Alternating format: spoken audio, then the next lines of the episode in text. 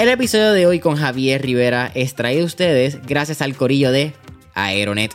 Oye familia, si tú estás escuchando mentores en línea, es bien probable que seas un empresario, empresaria, creadora de contenido, ¿verdad? Sea YouTube, TikTok, podcast, o eres gamer y te gusta meterle al Twitch. Y dentro de todo eso que acabo de mencionar hay algo súper importante, el Internet. Pero no es que tenga un internet rápido, es que tenga un internet que sea estable y seguro para que no se te caiga justo antes de empezar sea esa videollamada de trabajo o quizás ese live stream por Twitch. Y es por eso que aquí en Mentores en Línea nosotros usamos Aeronet, el proveedor de internet 100% puertorriqueño que cuenta con su propia infraestructura de telecomunicaciones, donde utilizan una solución híbrida combinando las tecnologías de fibra óptica y microondas. Así que si tú estás buscando un internet que sea rápido, estable, y seguro. Mi recomendación es que entres ya a aeronetpr.com para que veas la variedad de soluciones que proveen tanto para tu empresa, pequeño o mediano negocio o tu hogar. No olvides aeronetpr.com. Hay otros, hay unos que sí, hay otros que no, pero en mi caso yo tengo, tengo ex empleados que todavía vienen a mi negocio a consumir un poco de programación, o a consumir un producto que yo hago, o a consumir una programación que ya yo hice que ellos la van a revender, sin ningún tipo de problema. Se han llevado clientes míos, me lo dicen. Emple em, clientes míos me llaman, mira, ese empleado tuyo me lo puedo llevar. Oye, si, si es un crecimiento profesional para esa persona, mira, yo no soy ni la última Coca-Cola del desierto, ni mi negocio va a dejar de existir porque yo o ningún, o ningún otro empleado esté. O sea que es importante de que nadie es imprescindible en la empresa, ni inclusive el propio dueño de la empresa. Si, si alguien es imprescindible, la empresa tiene un problema.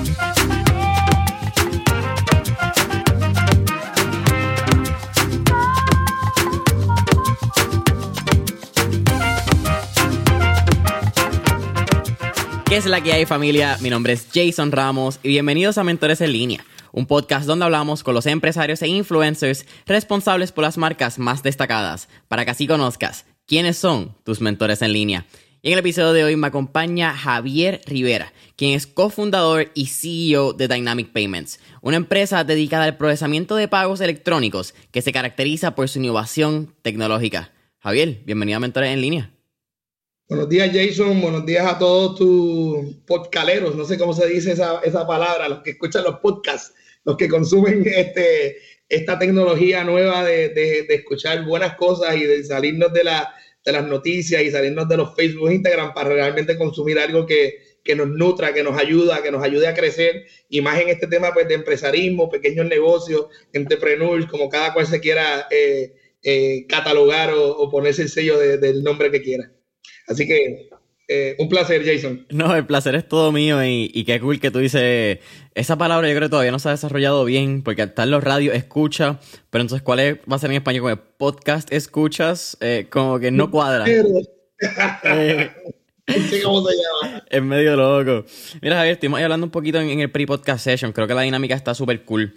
Pero algo que sí pude ver en el research, que creo que quiero empezar por, por ahí el podcast, es tu background, de dónde sale esta vena empresarial. Y algo que escuché es que va bien ligado a tus papás. Sí, sí, definitivamente. Este, mira, mi papá, eh, que en paz descanse, hace un par de años, eh, siempre fue un, fue un jibarito orocobeño del barrio Botijas 2, de allí del campo de Orocovi, del corazón de Puerto Rico salió para la Yupi a estudiar contabilidad y tan pronto terminó la contabilidad, empezó en los negocios. Hizo negocios de ropa deportiva y después hizo restaurantes, después hizo una fábrica de popcorn, después, ¿qué no ha hecho? ¿Qué no hizo en su momento eh, mi papá? Y de ahí es que viene la vena. Mi mamá, detrás de él, como, como buena eh, sargento al lado, eh, también estaba en los negocios eh, ya, ya mi mamá está retirada, gracias a Dios, ya está tranquilita disfrutando sus nietos, pero sí, definitivamente la vena, la vena empresarial vino, vino, es, familiar, de eso no tengo ningún tipo de duda. ¿Tú crees que los empresarios nacen o se hacen? Eh, yo creo que te tiene que gustar, oye, eh, yo jamás jamás sería un doctor, jamás. O sea, yo no tengo el corazón para darle cuchilla a alguien y coserlo y, hacerlo, eso no. Eh, porque sé lo difícil, lo riesgoso. El tema de, ser empresario, de tener tu propio negocio, yo diría que, que te tiene que gustar el, el, la candela, te tiene que gustar lo difícil, porque eh, no, es, no, es una, no es una manera de ganarse la vida fácil. Hay que sacrificar mucho tiempo, hay que sacrificar eh, los seres queridos de uno, la familia, las amistades, muchas veces, por querer seguir ese, esa, esa, esa ilusión, esa idea de, de, de hacer negocio. Si se hacen o nacen o se crean, yo creo que es una combinación de, este, es una combinación de, yo, mis dos hermanos, eh, tengo tres hermanos, eh, pero dos que nos criamos juntos, tenemos casi la misma edad. Uno es abogado, uno es maestro, los dos tuvimos la, los tres tuvimos la misma crianza y, y yo salí comerciante y los otros no salieron comerciantes. O sea que no necesariamente la vena de comerciante fue porque vino de esa manera, sí hay algo en el medio que a ti te guste este intercambio de ideas y sobre todo, eh, eh, me acuerdo que un día mi, hermano me dice, es que tú eres un kamikaze, tú, tú, tú no mides, tú te arriesgas, tú, tú no sabes si vas a saltar y abajo hay agua o hay piedra o hay un colchón, tú te tiras en el aire ¿Qué es lo que hay? Y ahí, voy, lo voy a resolver. Y pues, eh, ser empresario tiene que ser un poco kamikaze, tienes que, tienes que mm, ir en contra de lo que dice el libro, ir en contra de lo que de la caja, lo que ah, pensar en la caja, no, vamos a hacer una caja nueva y hacemos y la vendemos también y me quedo yo sin caja porque la vendí. Así que el tema del empresarismo tiene que tener ese espíritu aventurero, ese espíritu de no sé lo que va a pasar mañana, pero yo me voy a arriesgar y voy a hacerlo. Siempre estará la analogía, ¿verdad? Yo creo que tú lo leíste el clavo. Nunca había escuchado lo de kamikaze. Eh, me gusta mucho. Porque como, tú como kamikaze, ¿verdad? Si nos vamos a lo que fue la Segunda Guerra Mundial, pues tú eras este piloto eh, japonés del imperio eh, japonés en ese momento, donde te montabas un avión y pues si tienes que morir por tu país, lo hacías. Ese era tu trabajo, básicamente. Y yo creo que el empresarismo, el, la historia cliché, y esto lo ha dicho Gary Vaynerchuk y cuanto influencer motivador podemos llamarlo hoy en día, que ser empresario es tú tirarte el abismo y construir el paracaídas o el avión mientras está cayendo. Tú vas creando la fórmula mientras vas caminando. Y yo creo que eso tú lo hiciste desde muy temprano en, tu vida, Javier. Aquí tú me corriges, pero si no me equivoco, tú estudias sistema de información en la UPI también. Y cuando, creo que a los 19 años, consigues más o menos un trabajo donde estabas trabajando ya empezando en esta industria tecnológica de, no de procesamiento de pago, sino de puntos de venta. Y en un momento tú dijiste, ¿sabes qué? Yo voy a hacer esto por mi cuenta. Cuéntame cómo fue eso. Mira, diste, primero Gallito, sí, así que. 801, Proud. 801, Este, así que sí, empecé en la Yupi, en eso eh, me casé bien joven, tuve hijos, eh, y ya a los 20 años me tuve que ir para la universidad un momento, después seguí, pero me tuve que ir a trabajar. Y en efecto, sí me fui a trabajar en una compañía que vendía sistemas de punto de venta.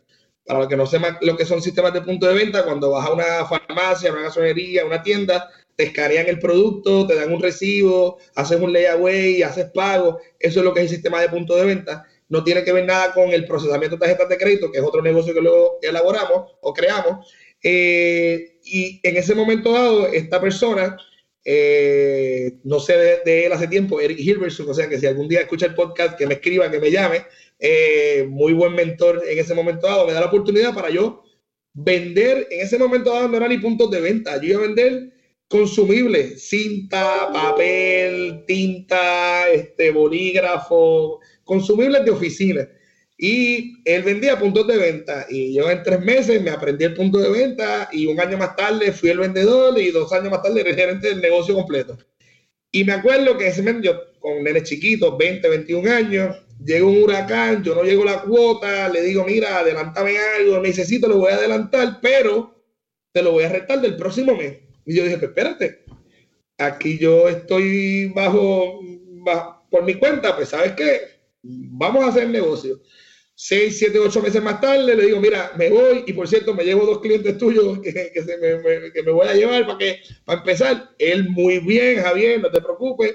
Inclusive ven y cómprame a mí, yo te ayudo. O sea que me dio la mano muy bien. Y así es que comienzo. Comienzo por, por, por casualidad. Yo no estuve expuesto a computadoras en mi casa, sí en la, en la escuela cuando estuve, sí en la universidad, pero yo nunca tuve una computadora. Yo aprendí computadora luego, yo, entré por, entré por contabilidad y terminé por sistema. Y, definitivamente, pues así fue que empezó el tema del, empresarismo en mí. Volvemos, ya como te había dicho, trabajaba antes con mi papá, ya había hecho dos o tres cosas sola, eh, trabajé en la feria, trabajé en, otros negocios, pero el negocio que, realmente decidí hacer, que es el negocio de, puntos de venta, surgió de una oportunidad en donde un mes de un huracán no hice la cuota y dije, pues, espérate, si no hago la cuota, pues yo me voy solo. Así que así comencé. todavía mi primer cliente todavía está conmigo, así que que, algo estoy haciendo bien, 26 años más tarde. ¡Wow! Mira, tú mencionaste la figura de Eric, era el nombre. Eric Hilberson. Eric. Me impresiona mucho. Tú mencionaste el rol del mentor, creo que es bien interesante. Yo soy fiel creyente que hay mentores que están en tu vida por cierto tiempo, cierto periodo. Eh, a veces se hace bien cliché y la gente dice, ah, no, yo tengo un mentor y quieren atarse como que una relación amorosa, como si el mentor fuese su papá y toda la vida, no. Hay gente que simplemente puede ser tu mentor, tuviste una reunión con él, te abrió los ojos y dale para adelante. Y esa, el impacto que tuvo no lo quita nadie. Simplemente no es una relación prolongada. Pero que él te diera la mano en un momento cuando tú estabas básicamente creándole la competencia. Y eso fue bien temprano en tu carrera, tú empezando. ¿Qué te enseña eso? Bueno, no solamente me enseña, sino que también lo hago. Yo, yo me enseña que cualquier persona, o me enseñó en ese momento dado, y, y, seguí el ejemplo de Eric en ese momento dado, si alguien quiere luchar por una idea y quiere eh, lanzarse a, a, a, trabajar por su cuenta propia, siéntate con la persona, con tu jefe actual, aunque sea la misma competencia, aunque sea otro negocio, y posiblemente esa persona te va a poder ayudar más de lo que tú te imaginas.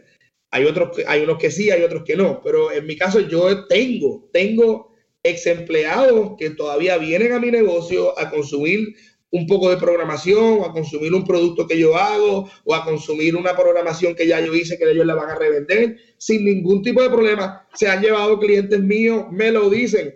Emple em, clientes míos me llaman, mira, ese empleado tuyo me lo puedo llevar. Oye, si, si es un crecimiento profesional para esa persona, mira, yo no soy ni la última Coca-Cola del desierto, ni mi negocio va a dejar de existir porque yo o ningún, o ningún otro empleado esté. O sea que es importante de que nadie es imprescindible en la empresa, ni inclusive el propio dueño de la empresa. Si, si alguien es imprescindible, la empresa tiene un problema.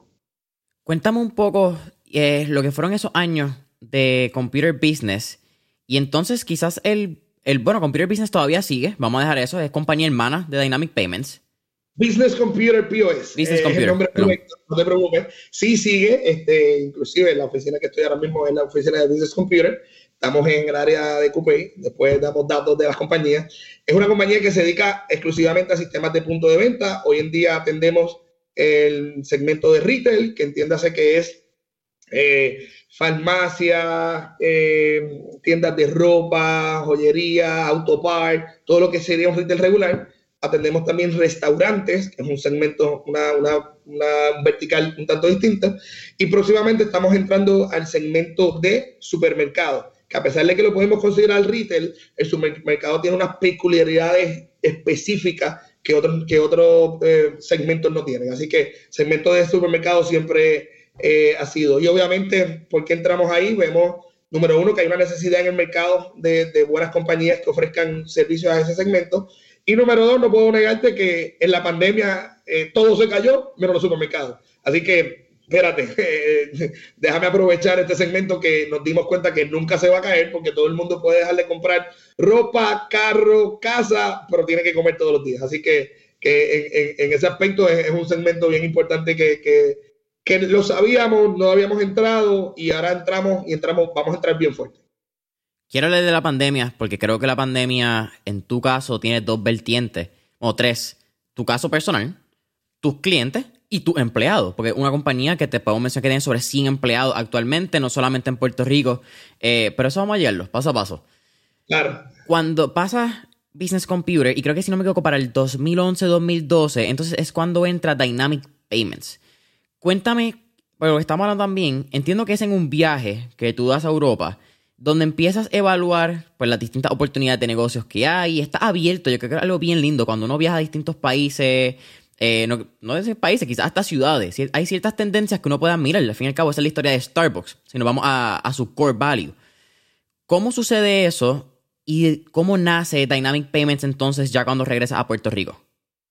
Mira, déjame hablarte un poco de, de, Business Computer antes de llegar a Dynamics Payment. ¿ok? Mira, este, Business Computer, eh, cuando comienza, eh, revendemos un producto desde de puntos de venta y lo que hacemos es que buscando alternativas de mejores soluciones, en aquel momento literalmente usábamos DOS y Windows 3.1, o sea, estamos hablando del 96, 97, 98, o sea, no, XP no existía, no existía nada de eso, era literalmente DOS y, Windows 3.1, que eso era Windows eh, este, arcaico, pero nada, en ese momento dado, buscando nuevas, alternativas, consigo un, software en California, en donde viajo a California, la barrera del idioma pues siempre estuvo, eh, como quiera me entendieron, lo traje para acá y esa, compañía, dos años más tarde, Microsoft la compra.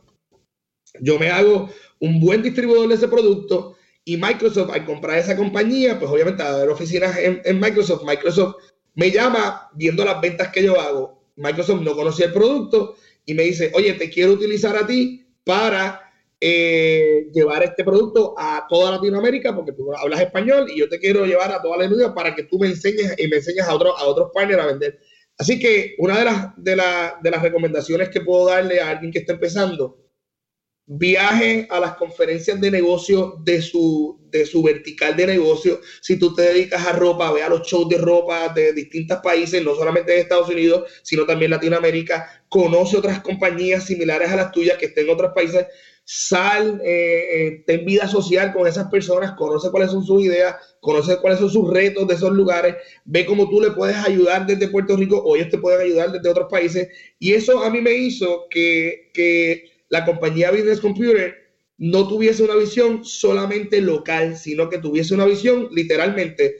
Yo pasé a ser parte de Microsoft en el 2005, 2006, por ahí, de un, de un board de members de Microsoft, de todo retail mundialmente. Y había gente de Europa, de Australia, de Canadá, de, de África, de Sudamérica, de América, eh, latino. Y éramos 15, 20, 25 personas y, realmente era casi una, una, reunión de la ONU. Pero más allá de, de, de las amistades que las creas para toda la vida, es, es la visión de lo que te deja saber qué es lo que está pasando fuera en el mundo que tú puedes traer a Puerto Rico y, atando esto a la, pregunta que me hiciste, yo me daba cuenta que en otros países eh, la tecnología en los negocios estaba mucho más accesible de lo que estaba en Puerto Rico. Y me explico. Cuando tú ibas a comprar eh, hace 15, 20 años a un lugar en Puerto Rico, te, eh, te pasaban la, la, compra del producto por un sistema de punto de venta, pero el momento de ir a cobrarte, se tenían que mover a una máquina al lado que estaba totalmente desligada del sistema de punto de venta. Y si tú habías comprado 30 dólares con 25 centavos, ellos tenían que teclear 30 dólares con 25 centavos en un sistema manual para que entonces eso le diera una aprobación para luego regresar al sistema tuyo a terminar la venta. Así que al final del día tú tenías que cuadrar dos sistemas, si un cajero se había equivocado, si lo había entrado por un tipo de tarjeta que por otra o por un pago por otro, pues te creaba unos problemas. Pues yo iba a Estados Unidos o iba a Canadá o iba a Europa y veía que, vamos a hablar claro, como las grandes cadenas en Puerto Rico lo podemos hacer, como las farmacias grandes que hay en Puerto Rico o las tiendas de, por departamento que hay en Plaza de las Américas, en donde tú vas a terminar de pagar y dices, Tom, procesa tú el pago por tu tarjeta, tú mismo la pagas y te ibas. Pues ese sistema no lo había en Puerto Rico. Puerto Rico, eh, desde el ochenta y tanto, el sistema de procesamiento lo trabajaba una sola compañía. Podemos decir el nombre, se llama Evertech. Muy buena compañía, no tengo nada en contra de ellos. Eh, fue es un reto todavía competir de tú a tú con ellos porque son, son muy buenos, pero su tecnología no estaba al día con lo, que, con lo que estaba pasando en el mundo. Y entonces la manera de ellos vender estos servicios era a través de los bancos. Y es todavía de la misma manera. ¿Y qué pasa? Al hacerlo de esa manera, no permitía que compañías como la mía se conectaran y vamos a hablar claro, también ganaran algo por esa transacción. Ellos, pues, pues su modelo era otro. Su modelo era dejar ese ingreso interno con, con, los bancos y ellos. Eh, versus en otros países donde ese dinero se compartía con compañías proveedoras de servicios que entonces mm, eh, ayudaban a la integración de esos, de esos dos servicios, del punto de venta y el procesamiento de pago, y entonces de esa manera, pues compartían las ganancias o se le, daba una comisión o lo que fuese. Eso no pasaba. Y yo sabía que en Estados Unidos pasaba, pero yo dije, mira, tan pronto yo tenga la oportunidad de traer eso a Puerto Rico, yo lo voy a hacer. Y en el 2012, como bien comentaste, eh, una persona que, es mi socio todavía, eh, Fran López, llega a mi puerta y me dice, él llega como el 2010 diciéndome, mira, tengo una compañía de procesamiento, pero no puedo procesar tarjetas de débito, que llamamos las ATH, pero podemos usar Visa Mastercard y yo como que, mira, ojalá, yo quiero hacer esto, yo sé que eso se hace, pero yo tengo programador y tengo que pero sin la de débito no puedo hacer nada porque hay mucho débito en Puerto Rico. Oye, sí, pero vamos a hacer algo. Y nada, le usamos uno o dos clientes, hicimos buenos negocios los dos. Y en el 2012 él consigue una oportunidad eh, con First Data de, de procesar, eh, de traer una, una, empresa de Puerto Rico que pueda procesar. Y viene y se sienta donde mí y me dice, Javier, quiero hacer negocio contigo. Y el resto es historia. Hay muchas cosas en entre medio que no quiero este, decir, que después este, con una cerveza en la mano pues las contamos para que, para que, mucha gente lo sepa después. Pero, pero de ahí comenzó todo y de ahí comenzó. Y siempre, como describiste la compañía de Dynamics Payment, que es la que vamos a hablar de ahora en adelante, eh, es una compañía de procesamiento de pagos enfocado en la tecnología, no enfocado ni en el precio, no enfocado eh, en, en, cuán rápido yo te voy a depositar o no, es cómo yo hago que la experiencia del cliente y la experiencia del dueño del negocio sea una mejor experiencia de la que hoy en día tenía en este momento, en este momento dado con la competencia. Así que de ahí es que surge Dynamics Payment y entonces pues ahí es donde estamos hoy en día que vamos a seguir hablando. Oye familia, le hago una pregunta. ¿Alguna vez se han puesto a buscar de qué maneras pueden aplicar la tecnología y soluciones de procesos para optimizar las operaciones de su negocio? Si tu respuesta es sí, tengo lo que buscaba. JC Automation es una firma de ingeniería puertorriqueña que cuenta con más de 24 años de experiencia en la industria farmacéutica, biotecnología, dispositivos médicos, entre otras. Y el compromiso de JCA es bien fácil, a mí me encanta porque es añadir valor brindando servicios de calidad mundial en procesos de automatización, validaciones y tecnología de la información. Así que si tu negocio, el de algún familiar o quizás algún conocido, necesita actualizar y modificar sus sistemas de controles, su soporte técnico o necesita ayuda con su ambiente informático, mi recomendación es que llamen ya al 787 716 4872 o pueden visitar www.jcapr.com. Nuevamente pueden llamar al 787-716-4872 o visita www.jcapr.com. Me parece bien lindo y, y mega interesante que tú acabas de mencionar al final. Tengo una pregunta que como que te quiero hacer, pero quiero recalcar esto. Y es que está enfocado en la tecnología para el proceso del cliente. Y algo que hay que mencionar es que tú tienes tu cliente, ¿verdad? Que es el dueño de la compañía. Pero tu servicio también tiene que ir enfocado en su cliente, que es realmente como tres pasos más abajo tuyo. Tú te enfocas en sistemas, el procedimiento del procesamiento de pago de la tienda.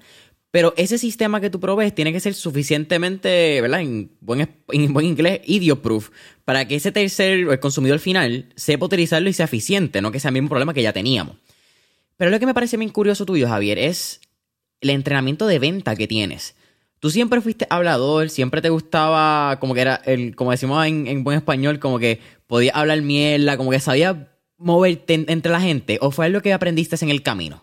Eso, eso, eso sí que sí tú lo traes. Un comunicador lo traes porque es difícil aprenderlo. Este, tú aprendes a, a usar la palabra correcta, aprendes la dicción, pero lo de presentado no te lo quita nadie, o tú lo traes o tú no lo traes, tú sabes, tú tienes que ser un presentado, tú tienes que llegar y ser el primero en decir buenos días, ¿qué pasó? El sol está bonito, ¿viste lo que pasó ayer? Y con el ¿viste lo que pasó ayer?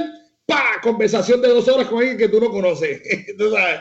Y todo el tiempo lo hago, mi esposa es un problema con eso, pero tú no lo conoces Está bien, dame un minuto para que tú veas que yo lo conozco. Y a los 10 minutos estamos para de toda la vida, es como si nos hubiésemos conocido toda la vida. Así que ese tema de comunicador y de, y de, y de tu ser, como yo le digo, presentado, pues, pues es algo que tú lo traes y, o no lo traes. Inclusive cuando estoy entrevistando para posiciones de venta o conozco a alguien, este, eso te dura cinco minutos. Tú en cinco minutos sabes, esta persona es introvertida, es extrovertida, es tímida, es esto, es aquello, es lo otro. Y ese, para ser vendedor eh, o para ser, no necesariamente comerciante, pero para tú ser vendedor, tú tienes que ser presentado, tú tienes que, que no romper el hielo, no tienes que tener eh, miedo, no tienes que tener timidez. Y más, y, y esto que voy a decir ahora es importante tienes que siempre ver a la gente de tú a tú, porque yo sea el CEO de X compañía, yo soy igual que Jason, yo soy igual que Juan, yo soy igual que María,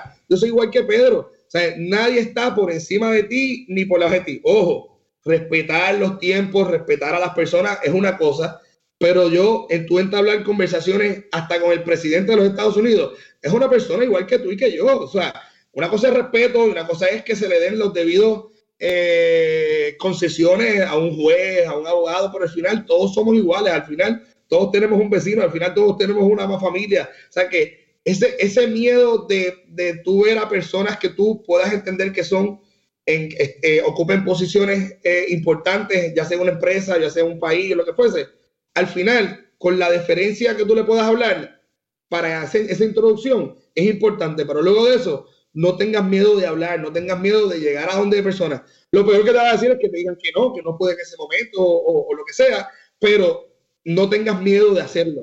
E, eso no te puede detener en lo absoluto. Mira, tú mencionaste quién es tu socio, Frank López, que si no me equivoco es tu CEO, ¿verdad? Operations Officer, ahora mismo en Dynamic Payments. Lo, cambiamos a estrategia global de, de negocios eh, y eh, pusimos a un COO eh, hace como un año, una persona que llevaba ya con nosotros dos años, lo nombramos para entonces sacar a Frank y que sea nueva estrategia de negocio a nivel global. Vamos a hablar de eso.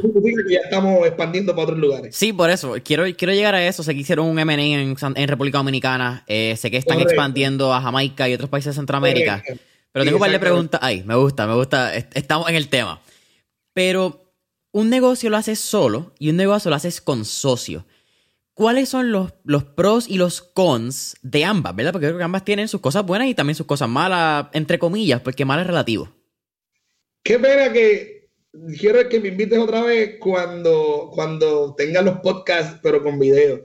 Yo siempre creo que, que, la reacción que yo hago cuando dan una pregunta o cuando yo digo algo, tu reacción, es importante que ese podcalero lo vea porque, porque le da, le da le da color, le da sazón. Ese es el, el, cubito que se usa en Puerto Rico, que no se usa en Estados Unidos para cocinar y que sabe cabrón ese arroz. Ah, pues ese, ese es ese video, esa, esa, esa, reacción a la cara, a las manos, ese tipo de cosas. Pero nada, contestando a tu pregunta, wow. Eh, dos mundos totalmente distintos. Eh, la historia eh, siempre detrás de que, de que los socios no sirven para mí es mentira. Tú tienes que tener el, socio perfecto o los socios perfectos. No son perfectos, vamos, los socios que te ayuden a, hacer el negocio. Algo que Frank y yo hemos, hemos entablado, tenemos una muy buena amistad, pero a nivel de negocio, pues, pues estamos bien claros en los roles que él tiene y en los roles que yo tengo. Eh, pero poniendo en perspectiva la pregunta que me hiciste, yo no te puedo decir que uno es mejor que otro. Yo creo que cada negocio tiene una necesidad y en esa necesidad, pues, pues hay que evaluarla individualmente por negocio para decir, mira, este negocio lo quiero hacer solo o este negocio lo quiero hacer en conjunto de, con uno o con un grupo de personas. Este, definitivamente no es que sea más difícil de una manera a la otra, porque uno puede tener pros y contras. no tienes idea lo bueno que es tener un socio en, en tú discutir una idea para saber si la idea está bien o mal, o de repente estar solo y tú decir, pues mira, la tengo la idea sola, pues me voy a tirar. Y no es lo mismo alguien de afuera que no tiene eh, la, la, mano caliente, meneando la olla, que no está cobrando, que está cobrando, o que o lo que sea, versus alguien que está contigo allá adentro, que sus habichuelas dependen del mismo negocio, igual que el tuyo y el mío. Así que que definitivamente una, uno tiene el otro. Claro, hay veces que ya cuando el negocio está corriendo, tú dices, ah, pues mira, esto lo puedo correr yo solo y contrato a dos o tres personas que me ayuden y, la decisión final lo tengo yo, pero la decisión no puede estar basada en, si yo me voy a ganar más o me voy a ganar menos. La decisión debe estar basada en, en ¿qué, hace, ¿qué le hace falta a ese negocio que yo pueda hacer solo o yo necesite a alguien? Ejemplo, ahora mismo estoy entrando en un negocio nuevo de electricidad y yo sé cero electricidad, pero tengo unos empleados que saben, y han, surgido dos o tres cosas y yo, pues, ¿qué me dicen? Me busco un socio, posiblemente, que digo que, vamos a hacer una compañía nueva que de electricidad, porque él conoce electricidad. Así que hay negocios como ese que digo, mira, yo no sé de eso, necesito a alguien. Pero si mañana yo fuera a hacer un negocio de, de punto de venta en Puerto Rico, en el área oeste, pues ya yo lo hago solo, porque ya, ya, yo tengo toda una infraestructura eh, que vaya a hacer. Si voy a hacer un negocio pequeño, pues yo lo puedo hacer solo, pero yo diría que, que ambas vertientes son muy buenas. Eh, la parte de socio eh, que entre muchos agarran a uno, pues, pues entonces pues tienes más oportunidades de crecer, tienes más oportunidades, otras ideas. He tenido, tuve en el pasado socios que no funcionaron y se, y se diluyó y se los primeros 5 o 6 años. Era yo solo y ah, pues, me uní con alguien en una oficina, ¿no? Me despegué con alguien y me uní con alguien y me despegué con alguien. O sea que no solamente eh, eh, eh, puedo decirte que todas las sociedades funcionan. La respuesta es no. pero lo importante es trátalo. Si no lo tratas, no puedes decir que lo trataste. Y volvemos. Yo creo que se aprende mucho más de los errores que de, la, que de los logros. Los logros ya están ahí. Los errores te vuelven a regresa, dibuja y vuelve y trata. Regresa, dibuja y vuelve y trata. E inclusive en un negocio exitoso es algo que pasa todos los días, todos los días, no literalmente todos los días, pero todos los meses, todos los quarters, tú dices, evalúa, espérate, este día no, no, no salió, regresa. Evalúa, este día no salió, regresa. Y la que sale, ah, pues desarrollala. Así que en, ese esquema, regresando y, finalizando mi, mi, intervención a la pregunta de socio o individual, ambas, ambas son muy buenas. Eh, cada, cada una tiene una peculiaridad y dependiendo de la oportunidad que haya que surja de negocio, eh, es lo que vas a hacer. Y si te fijas, no he puesto todavía el tema de cómo vamos a fundear el negocio, quién va a poner la ucha ucha, el capital, el dinero, el, salario de, del primer empleado que va a cobrar eh, o del primer producto que cobrar, que eso pues un socio pues podría ayudar o lo que ya conocemos los métodos tradicionales de préstamos en bancos o, banco gubernamental, que ya no existe, ahora es PRICO, lo que sea, eh, y todo ese tipo de cosas. Yo creo que yo nunca viví en banco gubernamental, yo creo. Y si lo viví, no me acuerdo. sí, sí, sí. oye, y trayendo quizás un poco de lo. el lado de cómo levantar capital eh, sin ningún tipo de afiliación, no tengo nada con ninguna y tampoco me interesa el esté ligado a alguna de ellas. Saludo a todos porque las conozco, pero hay unos métodos no tradicionales, como estábamos hablando al principio. Hay ciertas aceleradoras como para Startup.pr. Ahora tenemos métodos no tradicionales como causa local, que son préstamos a largo plazo, eh, que es como casi crowdfunding, eh, crowdlending, creo que se llama el término. Crowdfunding es otras a través de Indiegogo. So, quizás en los pasados 20, 26 años de que tú comenzaste, eh, levantar capital ha sido como que quizás una manera más ingenuosa de hacerlo que me gusta siempre traerlo, que la gente no sepa porque no tiene dinero ahora mismo, significa que no puede empezar un negocio. Ahora, si buscas y indagas, puedes quizá encontrar una o dos opciones. Tú mencionaste algo, sin embargo, Javier, muy interesante, y mencionaste un negocio exitoso. Y aunque no hemos llegado ahí, quiero tocar lo, que es la pandemia, quiero tocar entonces el MNX en República Dominicana, pero hay algo que sí encontré, que es que por los pasados tres años, Dynamic Payments ha tenido un crecimiento anual promedio de 30%. Basado en eso, económicamente es un negocio exitoso, ¿verdad? Pero para Javier Rivera, ¿qué significa realmente que tu negocio sea exitoso? Bueno, yo siempre he dicho que el éxito no se mide en dinero, ¿ok? Eh, y, y voy a sonar extraño, pero hace 20 años yo con mi negocio me daba para yo darle alimento a mis hijos en aquel momento dado, me daba mi vacación pequeña en Puerto Rico, digo, fuera de Puerto Rico, mis tres o cuatro veces en vacaciones en Puerto Rico locales, y yo era igual de feliz que soy ahora, que posiblemente puedo dar un poco más de viaje o lo que sea. O sea que el éxito no es el dinero, jamás y nunca. El éxito para mí de un negocio es que, número uno, partiendo de la premisa que el, negocio es, eh, es, una, es una acción que te lleva a generar unas ganancias, definitivamente. ¿okay? Tiene que estar ligado a dinero, pero no, no que llegue a una meta y ahora es exitoso. No, es que ese dinero te dé para tu familia y las familias que estén trabajando en ese negocio puedan vivir de una manera cómoda, puedan vivir de una manera en donde pueda o tengan oportunidad de seguir creciendo. Eh, sí le hemos metido 60, 80, 100 horas a la semana, pero en un momento dado eso no puede ser el day to day. O sea, tampoco podemos dejar nuestra vida personal, familiar, de amistades para estar dentro del negocio todo el tiempo. O sea que ese balance también es importante. Así que echa todas esas cosas en una, en una olla, la menea y tiene que haber, sí tiene que haber ingresos para que te dé, para, para tu vivir. Sí tiene que haber un balance de clientes eh, satisfechos, que el producto que tú vendas eh, o que ofrezcas, el servicio o producto, sea un producto que le agregue valor a ese cliente, que los empleados estén bien atendidos, eh, que estén cómodos. a, veces es más difícil tener contentos a los empleados que a los clientes, créanme. Eh, pero todo eso, todo eso es lo que sería un negocio exitoso. No quiere decir que venda un millón, dos millones, tres millones, que crezcas un 30, que crezcas un 5. O sea, eh, tengo amigos en industrias de la tecnología en donde están chilling, ya ganan su dinero, tienen sus clientes, tienen cinco o seis empleados y le dices, coño, vamos a hacer esto. Y dice, ¿para qué? Si yo estoy feliz, yo estoy bien, tengo dinero ahorrado, tengo aquello, mis empleados están bien, yo estoy.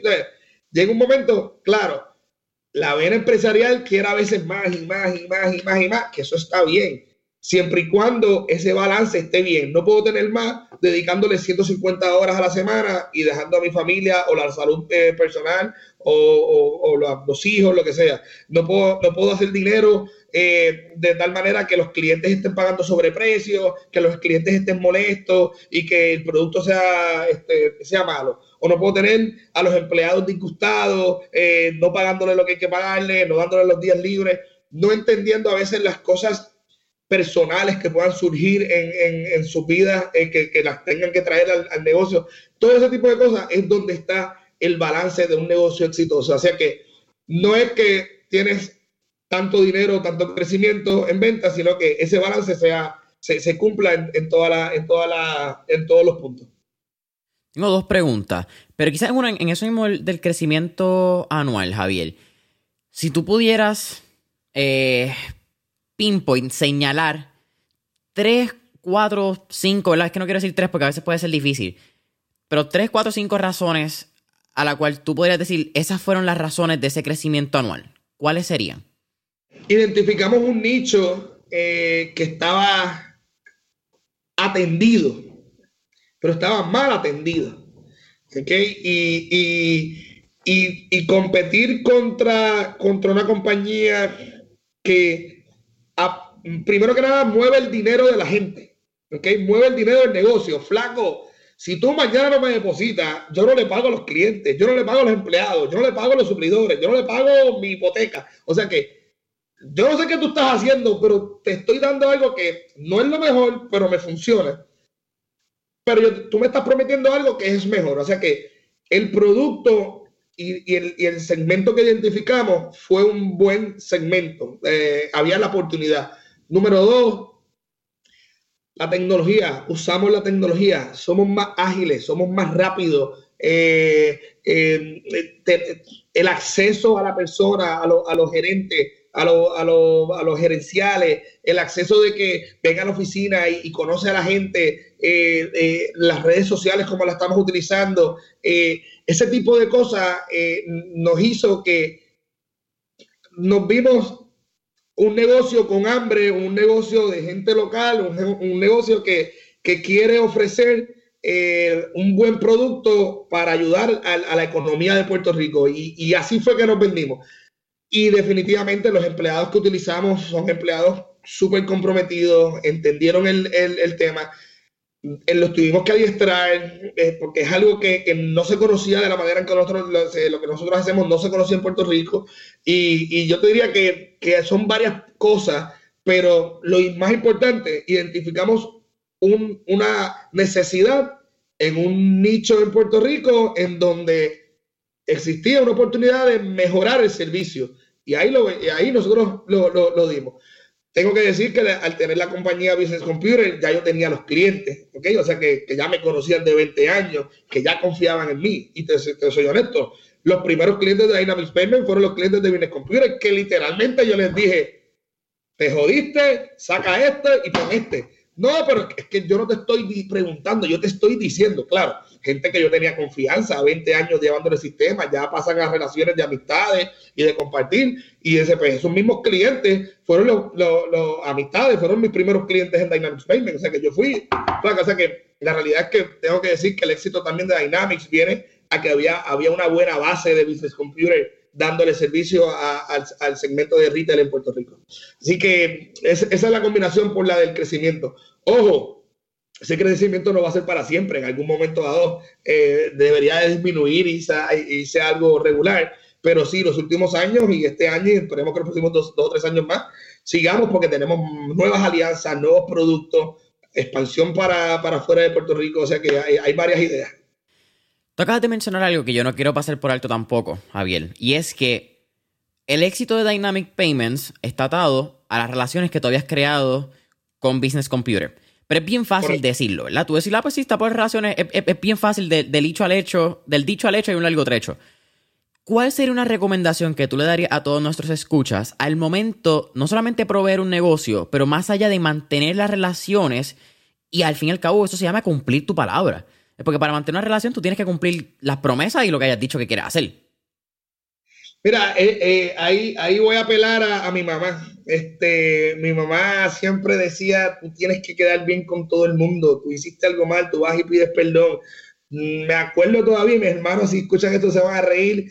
Había un par de guayaba que era del vecino, la guayaba de para acá, mi hermano la coge y mi mamá hizo decirle a mi hermano, ve a la señora y dile que cogiste la guayaba. Pero ese tema de, de, tu palabra, ese tema de, de tú quedar bien, aún perdiendo dinero, o sea, aún perdiendo dinero, tú tienes que dar el frente. Mira, pasó esto, no pude, no salió, rompí aquello, dañé la base de datos, la borré, pero mira, aquí estoy y yo te voy a ayudar y, lo que sea.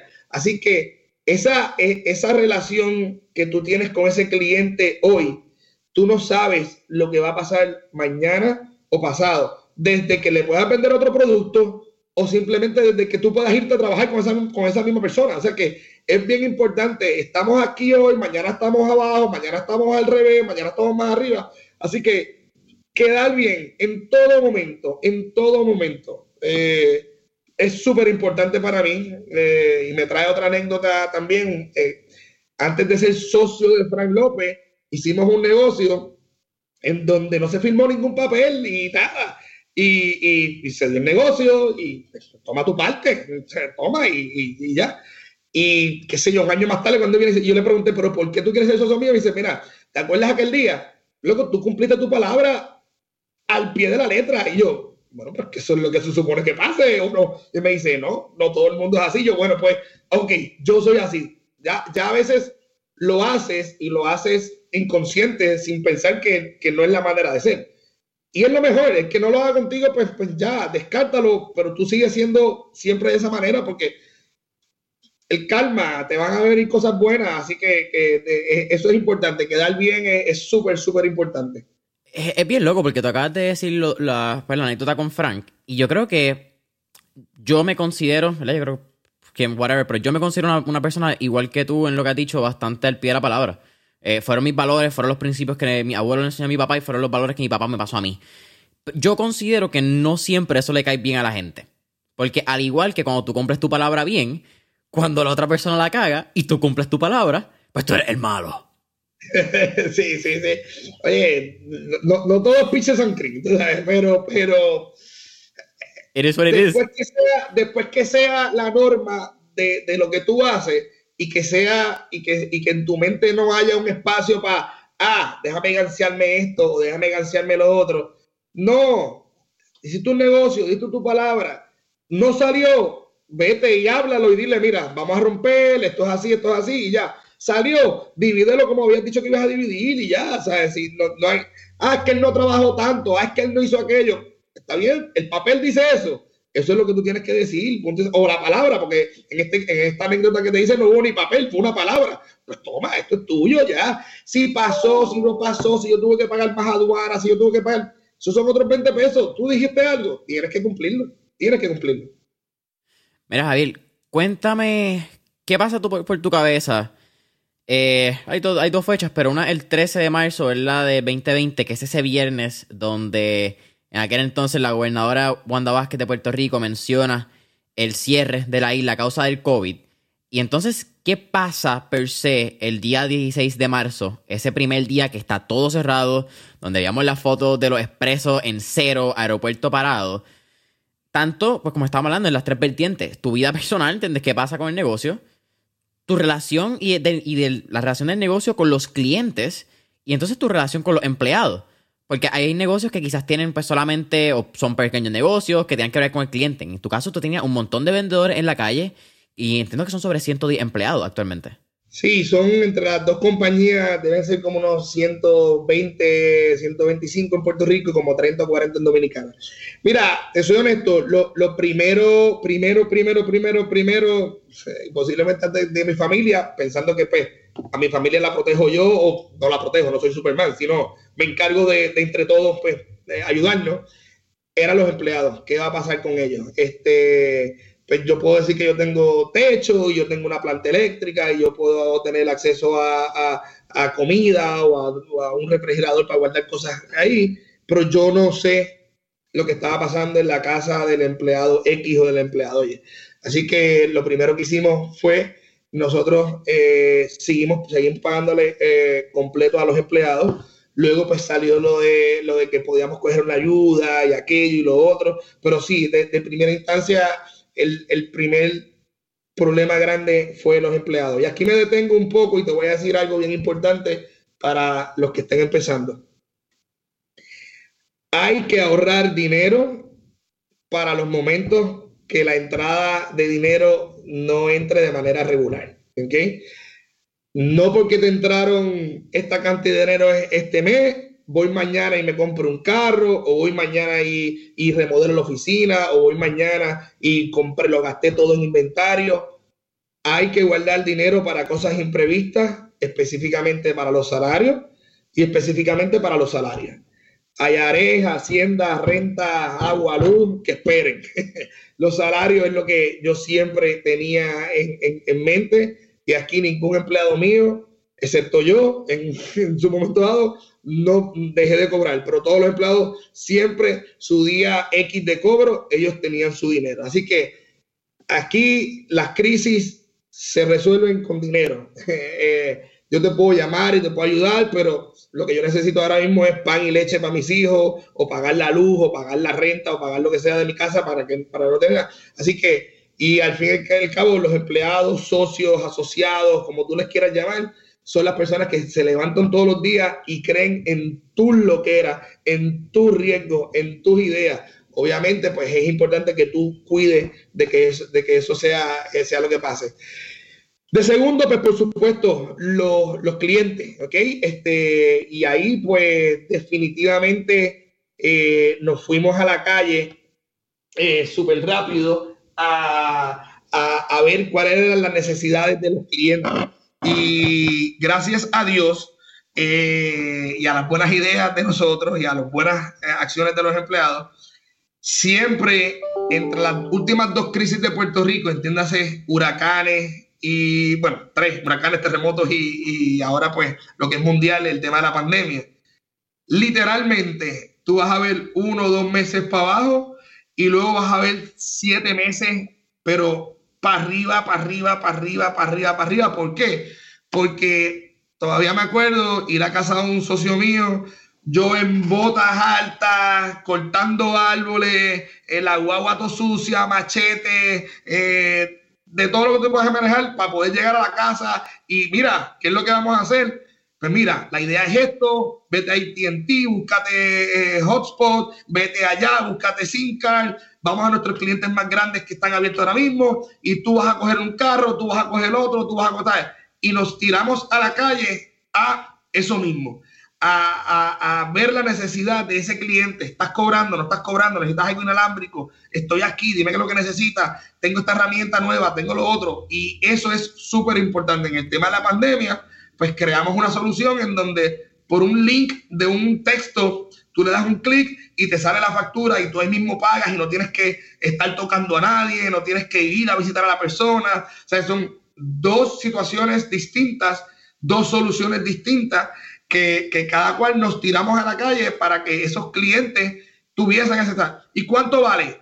ahora mismo no te vale nada. O después, seis meses más tarde, ¿te quieres quedar con la solución? Pues vemos cuánto vale o, no, qué vale. Pero ahora, mismo lo importante es que tú puedas cobrar, que tú puedas darle una alternativa a tu cliente que te pague, que tú puedas seguir ofreciendo el producto que fuese y lo, y, lo puedas, y, tu negocio no pare de, de, de, seguir este, ofreciendo servicios o productos. Así que en ambos casos, Siempre, siempre hemos identificado la oportunidad, la necesidad de ese problema y convertir el problema en, un caso de éxito. Así que es, bien importante eso. Así que, trayendo otra vez la pregunta, familia, empleados y clientes, todo, todo, todo tiene que ser atendido en esos momentos de crisis, eh, en esos momentos de pandemia, en esos momentos de huracán. Pero un buen empresario debe de ok, después que su familia esté bien, todos estamos a salvo, ¿quién necesita algo? La escuela de mi esposa literalmente se cayó, literal, el segundo piso no estaba, eh, todos los maestros fueron para allá, yo ayudé allí, estamos ustedes, ya tiene gente, yo me doy a atender ahora mi negocio, o sea que eh, son momentos duros, momentos que uno los mira para atrás y, y, a veces se le paran los pelos de porque, porque fueron momentos difíciles, pero mira lo que hay ahora y dice, los atendimos bien, la gente estuvo bien, los que estuvieron conmigo, eh, sus familias estaban bien, a pesar de que vamos entonces a, llegar a los clientes, que es la otra parte. Así que hay que ponerse las botas, es lo que te digo, ponerse las botas es lo más importante. ¿Tú consideras que el over delivering value es parte de tus pilares de vida? Eh, yo, yo, no lo diría pilar, yo lo diría que está en el mindset, ya está, ya está en el chip allá adentro, ¿sabes? No, no, hay, no hay otra manera de hacerlo, ¿sabes? No hay otra manera, ¿sabes? O lo vas a hacer extremadamente bien o no lo hagas, o sea, no, no, no, no, no lo hagas por cumplir. Eh, es que tú vas a exceder las expectativas del cliente y, y, no porque el cliente lo necesite, es por ti. Yo siempre he dicho que, que, que muchas de las satisfacciones las personas se creen que son para ellos, pero, pero no son para ellos, es para mí. O sea, es, un pensamiento medio egoísta, pero eh, a mí me satisface eh, ver que un cliente tenga su producto, ver que un amigo tiene algo, ayudar a alguien, ah, no es que me estás ayudando, no, no, yo no te estoy ayudando a ti, yo me estoy ayudando a mí. O sea, el, que se siente bien soy yo, no eres tú, tú, tú resolviste un problema, pero yo, mi alma se sigue llenando de cosas buenas. Así que, que el, eh, ese, ese, esa entrega que tú le das a un producto, a un servicio, a un amigo o a lo que sea, nunca la midas, no, no, tienes por qué medirle. Supera las expectativas y, y, sé que a veces no lo agradecen y sé que no se puede hacer así, y sé, pero está en el chip. No, no, no, no, no es que contigo lo hago y con el otro no, no. Siempre trato de hacerlo con todo el mundo. Mira, me, voy a ir en, una media paréntesis ahí, en una tangente. Eh, y me siento bien identificado con eso. Eh, me parece, quiero hablar varios puntos. Ahí al final dijiste que a veces la gente no la agradece. Y yo creo que eso es normal. La gente, they, they can take things for granted. Lo pueden tomar por, por dado, ¿verdad? Por sentado. Pero creo que lo que tú dijiste es que es o dar la milla extra o no lo hagas. Es hasta bien personal. Y, lo traigo en mi casa y por eso porque me identifico. Al momento de, grabar este podcast, me vi hace menos de 48 horas. Yo tuve una conversación con un buen amigo, lo quiero, lo amo y lo adoro. No voy a. porque no quiero hablar mierda, no quiero que la gente diga, ah, este está hablando mierda de él. Pero estábamos teniendo una conversación. Yo actualmente estoy haciendo lo que se llama el 75 Hour Challenge de Andy Frisella. Eh, es un challenge personal, dos ejercicios dos veces al día, toma un galón de agua, bien personal de rediseñate. Y estábamos hablando, yo hoy por el día 30, ¿qué hoy? 39 al momento de grabar este podcast. Y estábamos hablando que él me dijo, no, cabrón, pero es que para mí eso sería suficiente ya. Como que ya yo, ya yo lo hubiese logrado. Y entonces yo, eso está bien. Y yo no te voy a pelear contigo porque sabes que eso es bien personal. Pero yo no me voy a defraudar a mí mismo. Esto no tiene que ver contigo, a ti no te importa, a más nadie le importa. Sabes que yo puedo terminarlo ahora mismo y a ninguno de ustedes le importaría un carajo. Pero a mí sí, y a mí me rompería por dentro. Y yo lo hago no porque se lo dije a aquel, no porque está en redes sociales, yo lo hago porque lo que yo empecé, yo lo termino. Y si yo no lo termino, la única persona que va a tener que bregar con esa tormenta en la mente soy yo. Y, y creo que eso es algo que solamente está en el chip. O lo tiene o no lo tiene. Y no está bien o mal. Eh, eso es igual como emprender. Hay gente que le gusta emprender, hay gente que le gusta ser empleado, hay gente que busca la milla extra, hay gente que le gusta estar conforme. Cada cual tiene que respetarlo. Al igual yo creo que un emprendedor pide que respeten su emprendimiento, el emprendedor tiene que respetar a la gente que no está buscando lo mismo que él. Pero eso me pareció tan y tan y tan genuino lo que dijiste, es que, que de verdad te lo agradezco, porque es como que de esos comentarios del día que te hacen sentir ahí medio egoísta también a uno mismo bien y sabes que dice, estamos haciendo las cosas como yo siento que las debería estar haciendo. Que no necesariamente tengamos la razón. Exacto, está súper mal. Exacto, pero al final eso es lo que hay. Mira, y, y, me acuerdas, me comentaste algo de que tienen que entender al empresario, pero el empresario también tiene que entender al que no quiere emprender. Eh, otro de los consejos que puedo decir es que cuando tú estés dándole apoyo a un empleado, a un socio de negocio, lo que fuese, tienes que entender a veces las capacidades de esa persona y, no necesariamente tú lo quieres llevar más arriba, pero la persona o do, o no quiere, o no tiene la capacidad, o simplemente llegó a su zona de confort y es feliz. Y by the way, y tú lo necesitas, no por eso vas a, a sacarlo, no por eso vas a esto pues mira, si tú necesitas otra cosa, pues trae a otra persona que lo haga, pero esas personas que deciden, mira, que aquí yo llegué, aquí estoy bien, estoy cómodo, no hay problema. Si, si es una persona correcta, si, si, si lo sabe hacer bien lo que hace, perfecto, déjalo ahí y sigue tú desarrollando a otras personas o trae a otra persona. Pero no por eso él está mal, sea, tienes que entenderlo y sigue siendo un buen empleado, sigue siendo súper leal, sigue siendo alguien, simplemente que pues ya él llegó a un nivel que él decidió hasta aquí yo voy a llegar y no hay problema. Y puede estar 10, 15, 30 años y no hay ningún tipo de problema. Tú como negocio o como emprendedor o como dueño de empresa, gerente, pues tienes que decir, ok, identificar porque me ha pasado que a veces los he querido subir y los daño porque los saque de su zona de confort, porque no están molestos. Y para que veas que no siempre es dinero, no, es que tú vas a pagar más, es que, es que yo no necesito más yo estoy bien, tengo mi tiempo para mi iglesia, o tengo mi tiempo para mi familia, o tengo mi tiempo para lo que yo quiera, y eso que tú me estás ofreciendo me va a sacar de mi, de mi confort. Santo y bueno, no hay problema. Quédate ahí donde estás bien, porque los puedes subir los puedes dañar. Así que, así, otro tips que hay que, hay que coger para, para los negocios. Mira, Javier, hablando ya un poco de lo que ha sido la expansión de Dynamic Payments, eh, bueno, pues vamos, a hablar del, del MA que hicieron en República Dominicana. MA me refiero a Merchant Acquisition, eh, por si nadie no, no, conocen el término. En este caso, ustedes compraron por una cifra que es undisclosed, por lo que leí fueron varios millones de dólares. Esa fue la explicación que tú diste eh, de Agiliza Technologies. Y entonces, quiero que me cuentes de eso y la pregunta quizás puntual, pero puedes dejarla para después. ¿Cuál ha sido el reto más grande de estas expansiones, particularmente en territorios no de Estados Unidos, que quizás tienen otros sistemas, procedimientos, etcétera, etcétera? Bueno, pues primero que nada, ya yo tenía lazos de negocios con, con República Dominicana, porque Business Computer sí también estaba en República Dominicana hace 10 años, una operación más pequeña. Amo a Dominicana, amo a los dominicanos, me encanta visitar ese país, gente súper alegre, gente inteligente, o sea que Dominicana, para mí, eso es otra cosa. Tienes que ir, tienes que ir. Y, oye, está cool Punta Cana y aquello y la Romana y eso. Ya, para Parisien no tiene problema. Pero la capital, Santiago, tiene gente bien, bien, bien linda. O sea que tienes que ir y, nos están comiendo los dulces en muchas cosas. Están bien, bien adelante. Están bien, bien adelante. No se crean porque X y Y.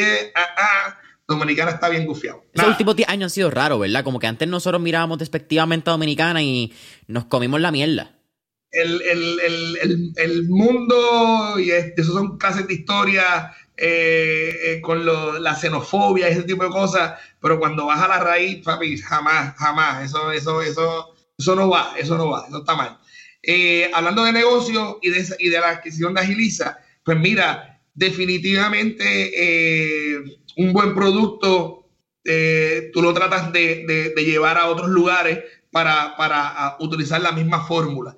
Eh, porque ya funciona, ya sabes eh, lo que hacer, ya eres un experto, ya tienes las conexiones. Así que por ese lado, definitivamente Dominicana, el, su territorio eh, que está literalmente viajando en 45 minutos, este, el, el, tiempo del horario, el idioma, todas esas barreras pues, pues no existen. Pues la realidad es que literalmente a veces es más fácil ir a Dominicana que ir a Mayagüez. ¿sabes? Entre el tapón, entre el tiempo y lo que sea tú literalmente te tardas lo mismo, eh, eh, eh, dependiendo de la hora que salga, de ir a Dominicana que ir a, algún pueblo de Puerto Rico.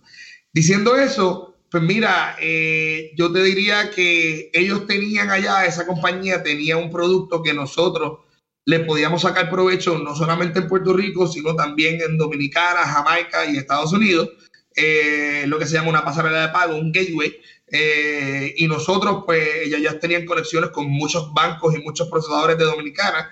Eh, también tenían una, una, cepa de programadores muy buenos que también pudimos este, eh, traer y, utilizarlo para, para, varios proyectos acá en Puerto Rico. Y yo te diría que esa sinergia entre ambas compañías pues fue lo que nos hizo hacer eso. Retos, definitivamente, este, países nuevos, leyes nuevas, eh, monopolios que hay de estos negocios también, como lo había en Puerto Rico, pues también están eh, allá, son controlados por un grupo bastante grande, bastante fuerte. Eh, yo te diría que el mismo reto que podemos tener hoy en día, que nos tuvimos con la pandemia del trabajo remoto, tú tienes gente que trabajando remoto es muy buena y muy comprometida y muy responsable, pero tienes gente que, pues, que no necesariamente es de la misma manera, y máxime si son personas que son nuevas, que tú no conoces, no hay una lealtad todavía, no hay ese bonding, llegó la pandemia, tú no podías ir para allá, o sea, yo, yo, nosotros hicimos eso en febrero del año pasado, cuando no había pandemia, hace dos años, y, y, literalmente estuvimos noviembre, diciembre, enero y febrero viajando dos y tres veces por mes. Llegó pandemia y, y se chavó, y no pudimos viajar, porque obviamente no podíamos viajar. Y obviamente ese reto de, manejar la empresa remota, pues, porque eh, tal vez es un, tema caribeño, a nosotros nos gusta ver, nos gusta eh, reunirnos, nos gusta visual, nos gusta eh, todo ese tipo de cosas, pues, y, la pandemia, pues, puso un poco más difícil en la relación. Ahora mismo la estamos modificando, estamos identificando nuevas áreas de oportunidades, estamos identificando unos cambios que queremos hacer, pero muy bueno. O sea, honestamente, una, una decisión que, que, que, fue una buena decisión en su momento y sé que le vamos a sacar un buen provecho. Que nos atrasamos un poco en los números por el tema pandemia. Yo creo que la mayoría de los negocios, y más ese que estábamos empezando a desarrollarlo, ya Dynamics Payment Business Computer, pues ya estaban hechos, pues simplemente bajaron un poco y rápido subieron. Pero un negocio empezando, pues me pasó lo mismo con otro negocio que hice con USBI lo mismo, más o menos el mismo tiempo, tal vez unos meses antes, llegó pandemia, pues se chavó, no puedes viajar, no tienes que hacer nada. O sea que, que, la pandemia en negocios que estaban empezando pudo, pudo haber tenido un efecto negativo inclusive si no se tiene ingresos guardados, si no se tiene un, banco de, de, ahorro bueno, esos negocios pues simplemente no puedes fondearlo. O sea, cuando llegas a, estar abajo negativo varios cientos de miles, pues tú dices, espérate, ¿qué hago? Seguir apostando, seguir apostando. Si es una buena, hay que seguir apostando. Así que en, en, ese aspecto, pues muy bueno. Ahora vamos para Jamaica, nos llevamos una subasta con uno de los bancos de Jamaica para procesarle allá. O sea que estamos, estamos, estamos otra vez eh, con, con, con, la vela eh, tirada, el viento dándole a la vela y navegando duro por ahí para el frente. Vamos con todo por ahí. Mira, eh, hablamos un poquito, mencionaste República Dominicana, acabas de mencionar Jamaica y las Vírgenes. Hablamos un poquito de lo que tú has sentido, ¿verdad? Ya por experiencia, que yo creo que algo bien diferente. Una cosa es lo que diga el texto y lo que tú puedas estudiar eh, y lo que tú pienses, que, eso, eso pasa mucho. Yo creo que hasta con las universidades y los profesores, muchos de ellos son lo que la teoría les dijo. Pero A nivel del comercio intercaribeño, ¿verdad? Yo creo que es una palabra. Eh, si no, pues nos acabamos de inventar. ¿Cómo tú ves la relación de, Puerto Rico con estos países y cuáles quizás pueden ser, que ya esto es casi un poquito de historia, pero historia, eh, antropología, sociología, como queramos llamarlo, pero entre la relación de las Islas Caribe y cómo hacemos negocios, ¿es bastante parecido? ¿Tenemos manías? ¿Cómo es? Bueno, pues mira, contestando la pregunta eh, en, cómo, cómo es la relación entre Puerto Rico y el mundo, no lo, no, lo veamos al Caribe solamente. Eh, Primero, cuando sales de Puerto Rico te das cuenta que no somos la última Coca-Cola del desierto, que no somos el centro del universo, que no somos eh, eh, quien controla el mundo como a veces nos creemos. no me malinterpreten, estamos bien gufiados, Puerto Rico no tiene nada que envidiarle a ningún país en muchos aspectos, en otros definitivamente tenemos que aprender muchas lecciones. Eh, de, cómo se hacen las cosas, pero cómo nos ven y, qué dificultades tenemos. Pues, pues mira, eh, el, tema, vamos, empecemos por el Caribe, empecemos por, por Centroamérica, que yo te diría que es lo que tenemos bastante cerca, porque también tengo mucha relación con México, tengo mucha relación con Panamá, tengo relación con Costa Rica, eh, y, la realidad es que en, en ese centro Puerto Rico eh, es un país eh, que la gente lo mira como un lugar de hacer buenos negocios, buenos comerciantes, eh, un país de ley y orden, que suena extraño, pero, pero, pero sí. Este, y, y te digo esa visión, porque si te mueves entonces a hacer negocios con Estados Unidos, pues, pues cambia la visión. Puedes tener muchos personas eh, americanas, eh, no americanos, de estadounidenses, que miren a Puerto Rico como entonces el Londres, eh, el, país que no está desarrollado, el país que, que puede haber corrupción, el país que, que, ni saben ni que existe este, posiblemente. Y ojo, eso no es nada malo, eso no es nada malo. A veces nos creemos, ah, que tú no sabes dónde es Puerto Rico. A mí me, mencionan cuatro islas de, Islas Canarias o me mencionan cuatro islas de esto y uno tampoco, y son islas que viven 8 millones de personas, ¿tú sabes? Y, a mí me mencionan algún estado y yo no puedo identificarlo en el mapa. Exacto, o sea que no, no, no nos creamos que porque no sepan dónde es Puerto Rico o qué relación que tiene, ah, es que tú no sabes que yo soy americano, estadounidense, mira, no, tú sabes, eso, no, no dicta. Una cosa es que tú no sepas dónde es el país y una cosa es que te traten mal. ¿Ok? Esas son dos cosas distintas. Que te traten despectivamente, que no te den, eh, que no te den el foro, que no te atiendan, que, que no crean que tu dinero vale, este, y ese tipo de cosas que lo puedas hacer. Así que la relación de cuando Puerto Rico va a salir y va a salir a un lugar como Estados Unidos, a un lugar como Canadá, no es la misma reacción de que cuando vas a salir a un país latinoamericano. Y no es lo mismo el país latinoamericano de Centroamérica que, por ejemplo, ir a hacer negocio a Chile y Argentina. Chile y Argentina son potencias. O sea, estamos hablando de unos países de tres pares, de, hacen todo lo que quieran hacer, ellos producen todo, que sus gobiernos han estado arriba y unos están abajo. Ahora mismo Argentina está abajo, de un momento estuvo arriba, Chile ahora está arriba, en un momento estuvo abajo. Así que, que, dependiendo cómo, con el país que vayamos a hacer negocio, eso, eso sí, sí te puedo decir, todos los latinoamericanos, eh, eh, desde México hasta Argentina, eh, sí saben lo que es Puerto Rico, sí saben que, quiénes somos y sí tienen una, una, muy buena, un buen valor de lo que es el comercio en Puerto Rico. Así que por ese lado, obviamente ellos saben, la mayoría de ellos saben la relación que tenemos con Estados Unidos, que no voy a entrar en política ahora, pero el negocio, eso es algo bueno. Este, y, por ese, y por ese lado, pues, pues siempre nos es un poco más fácil entrar a eso. Los más difíciles de los de Latinoamérica, los más grandes, un México, un Argentina, un Chile. Los que son iguales o, no son tan grandes, eh, pues son mucho más fáciles. Hacer negocio con Colombia es, bastante sencillo. Eh, y digo, no, no, hablo dentro del país, con las personas de Colombia, con los colombianos. En un momento dado con, Venezuela, pues, pues, ahora mismo pues, Venezuela pues, tiene una, situación eh, en el país, pero... Y en particular. Eh, eh, hemos, bien particular, correcto, es esto. Cuba, la visité, no he hecho negocios allí, pero me encantaría también.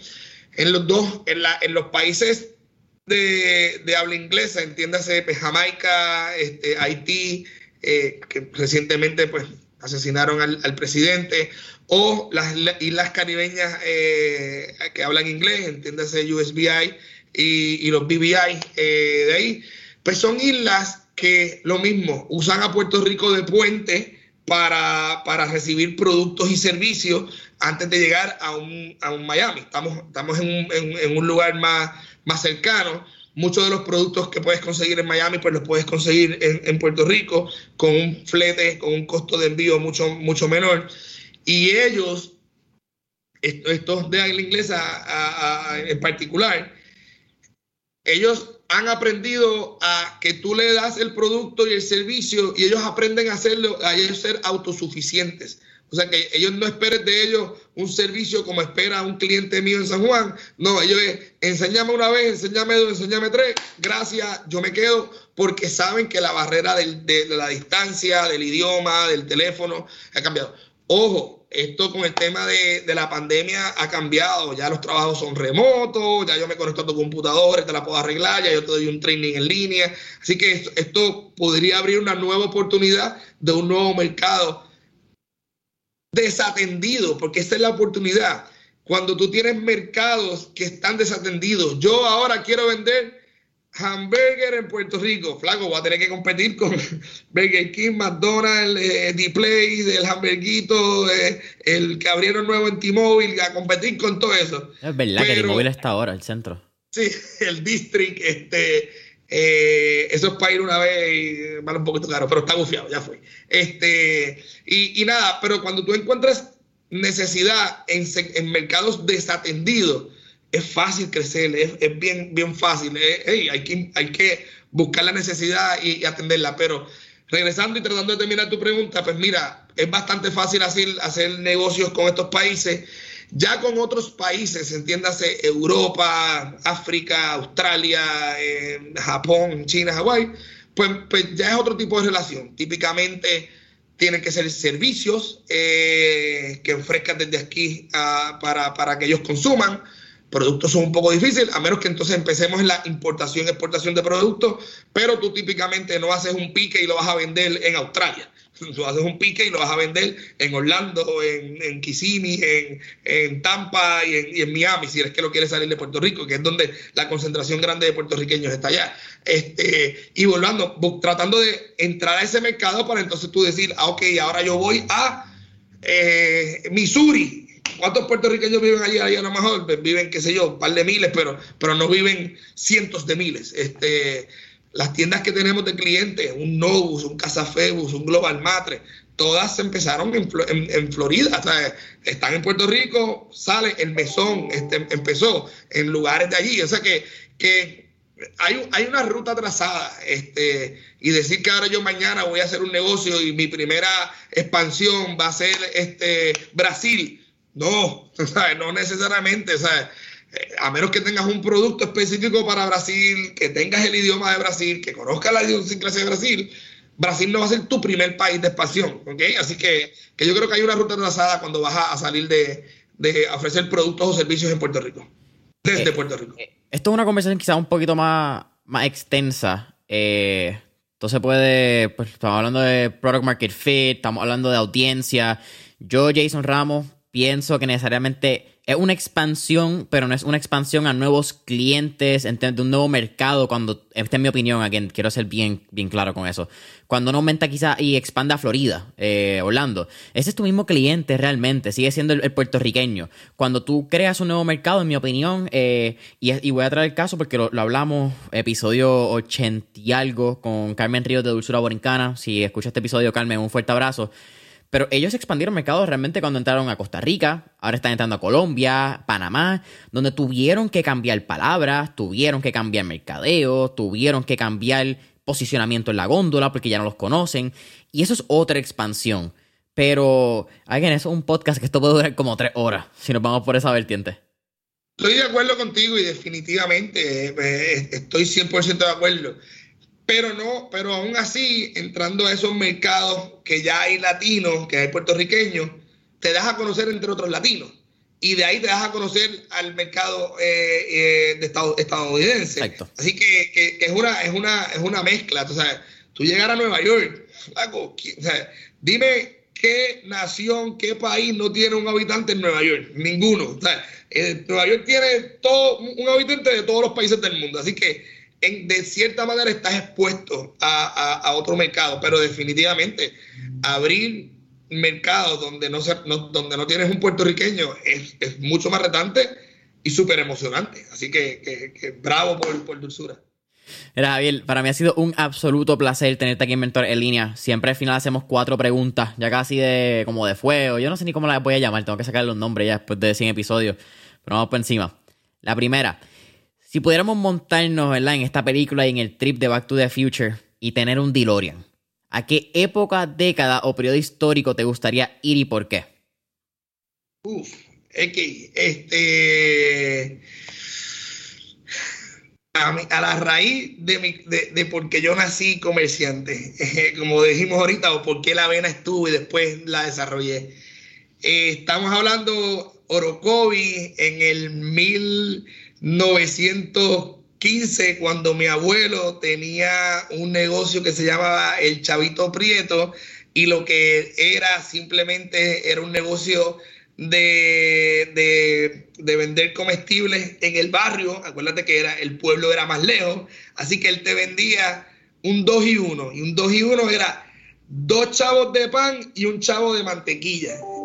Y, y, y, así se tradeaba el, el, el negocio. Literalmente estamos hablando de dos centavos. Sí, sí. dos y uno. O sea, no, no, es, no es dos dólares, no, es dos centavos de pan y un centavo de mantequilla.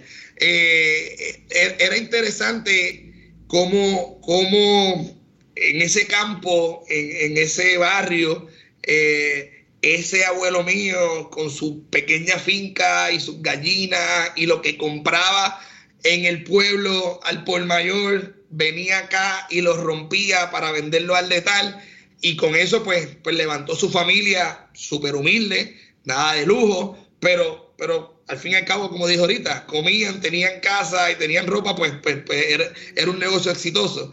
Este, ¿Cómo llevaban esa contabilidad? ¿Cómo, cómo, ¿Cuál era la lógica de entender todo eso? Yo creo que sería bien interesante eh, eh, ir allí un día a ver a mi abuelo eh, y bregar con, con, su negocio, con su pequeño negocio de Chavito Prieto. Me gusta y yo creo, y lo que yo he tratado de hacer es bien lindo cuando uno mira atrás y ve el crecimiento generacional y mira de dónde uno viene y, bueno, cuánto cambia quizás la vida familiar en dos generaciones. Como que uno lo dice, uno mira dos generaciones y dice, ah, es una mierda, eso menos de 100 años. Tú cambia un montón y tenemos que ser bien agradecidos. Estos últimos 100 años son literal, literalmente históricos, o sea, estos, los, los avances tecnológicos que han sucedido Digo, estamos hablando de que hubo la pólvora, hubo la rueda, hubo esto, pero, pero la tecnología lo que ha hecho, o sea, literalmente no volábamos en el, en el 1890, no, no, no, había un avión, ahora llegamos a un cohete 100 años más tarde. ahora estamos viendo cómo exploramos el, el, el, espacio, imagínate. Exacto, está bien duro. Uno, unos quieren ahora hacer turismo, otros la luna, otros Marte. Eh, hay hasta nichos dentro del espacio. Mira, mira cómo hemos cambiado. Segunda pregunta, Javier. Tenemos un playlist en Spotify que se llama Mentores en línea, el playlist, donde tenemos todas las canciones que motivan y pompean a nuestros entrevistados. Así que, con eso dicho, ¿qué canción motiva o pompea a Javier Rivera? Wow, este, todo depende de dónde esté, todo depende de, del, del, momento dado. Este, Recientemente estoy este, construyendo allí una casita en Barranquita, ¿no? Conseguí un buen terreno al lado de Orocovi. ¿En serio? Y cuando voy para allá, y cuando voy para allá, lo que esto es Andrés Jiménez, Tony Croato, este, bien, bien, bien eh, de la tierra. eso, eso, eso es paz, eso me libera. A nivel de, de negocio, de yo llego la mañana a las 6 de la mañana, seis y media, no hay nadie en la oficina, ¿y qué prendo? Pues tengo mood a veces de Cani, tengo mood a veces de, de Franco de Vita, Guillermo Dávila, esas canciones de, románticas viejas, o de repente me gusta la salsa, el gran combo, Ismaelo y todo ese tipo de cosas, y me gusta el rock en español, así que soy, soy consumidor eh, eh, de, música en español. Me gusta la americana, pero, pero mis playlists son español. Hay unos americanos, pero, pero me gusta consumir lo, de español. ¿Alguna de Tony Croato? Que te guste. Fíjate, ese, me llamó la atención, que yo creo, la historia de Tony Croato la pueden buscar, eh, si no me equivoco, italiano, básicamente que adopta Puerto Rico. Correcto. Pero no, no, eso es una clase historia. Mira, Tony Croato tiene una, tiene varias, pero hay una que dice jíbaro, jíbaro, jíbaro soy. Este, son, volvemos, mi, mi raíz es, el campo, aunque me crié en San Juan, mi papá siempre nos llevaba a Brocovi constantemente, así que, ese tema de jíbaro soy, y hay una canción de Andrés Jiménez que también habla de mi barrio, eh, son dos canciones que literalmente me transportan al, al 80 y tanto, 82, 83, yo en el carro con mi papá y mi mamá y mis hermanos, a visitar a mi abuela, a quedarnos allí, a coger fresas, a ir para el río, guayaba, palcha, que nos picaran las abejas. Este, así que ahí tienes dos canciones, Ibaro Soy y Mi Barrio de, de Andrés Jiménez. Me gusta. Tercera pregunta, Javier. ¿Qué tres libros le recomendaría a nuestra audiencia? Mira, te tengo que ser honesto. Eh, los libros y yo, no es que no nos llevamos, es que empiezo y, entre. Hay un dato que no he dicho. Yo siempre estaba entretenido y tengo muchos hijos, tengo cinco hijos. Así que yo, yo, he tenido, tengo desde los 27 años la nena mayor hasta cuatro años el nene menor. Así que eh, los libros y yo eh, te puedo contar de este eh, atención, atención, te voy a contar Pero sí, obviamente me he leído varios, me leí la historia de, de Wozniak, que fue el, el, el, cofundador con Steve Jobs. Este, en estos días mi hija me regaló uno eh, de Latinoamérica, de unos cuentos de mujeres. Estoy, estoy ahí, pero te soy honesto, no consumo muchos libros de, de, de negocios. Debería, tengo que empezar a consumir libros de negocios. No, no, pero tranquilo, entre la, variedad de edad que dijiste, de los hijos que tienes, eh, tu tiempo está un poquito comprometido entre deporte, actividades sociales, atención, atención, Barney. Eh, de todo. No, Barney ya no está. Ahora mismo estoy con los PJ Max, pero está bien. Dale, vamos para adelante. Ese es nuevo. Yo creo que yo nunca, no, no sé, lo he visto como que por ahí en YouTube a veces, pero no. las últimas tres décadas créeme que, yo me conozco todos los muñequitos habidos y por haber. Mira, Javier, última pregunta.